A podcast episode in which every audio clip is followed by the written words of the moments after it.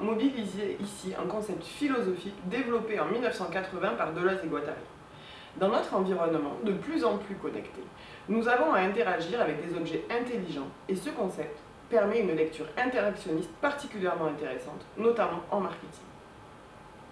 En effet, un agencement, ce sont des éléments de nature hétérogène, objets, humains, besoins, données, qui fonctionnent ensemble de manière imbriquée en établissant des relations, ce qui donne naissance à quelque chose d'inexistant jusqu'alors. Nous pouvons concevoir cette définition au travers du logement intelligent. Concrètement, qu'est-ce que cela veut dire? Imaginons par exemple une cuisine dans laquelle le réfrigérateur est relié au robot de cuisine, eux-mêmes connectés à des applications de recettes, voire de listes de courses.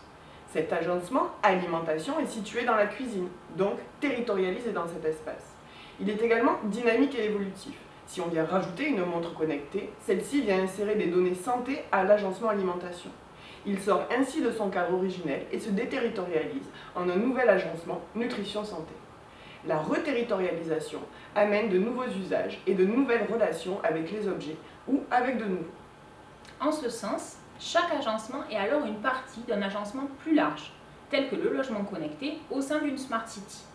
C'est cette dynamique issue de relations tant internes qu'externes à l'agencement qui crée un ensemble de propriétés uniques, ce que Deleuze et Guattari appellent une multiplicité. Enfin, l'organisation des éléments d'un agencement ne suit pas une hiérarchie. Les uns n'obéissent pas aux autres, puisque tout élément de l'agencement peut en affecter un autre, que chacun peut alors contribuer à l'évolution de l'ensemble.